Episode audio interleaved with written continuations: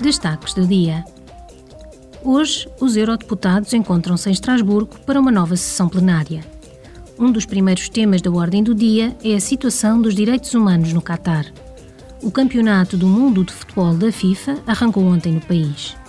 Dados verificados por diversos grupos de direitos humanos com representações diplomáticas em Doha indicam que milhares de trabalhadores estrangeiros morreram nos estaleiros de construção ou em resultado de atividades de construção no país antes do torneio. O Qatar foi também acusado de asfixiar a liberdade de imprensa e de reprimir os direitos das mulheres e das pessoas LGBTIQ. Amanhã, o Parlamento Europeu debaterá os esforços internacionais para evitar uma crise alimentar mundial. O alto representante da União para os Negócios Estrangeiros e a Política de Segurança, Josep Borrell, fará o balanço das últimas tentativas dos negociadores ucranianos e russos de prorrogar um acordo inicialmente alcançado em julho.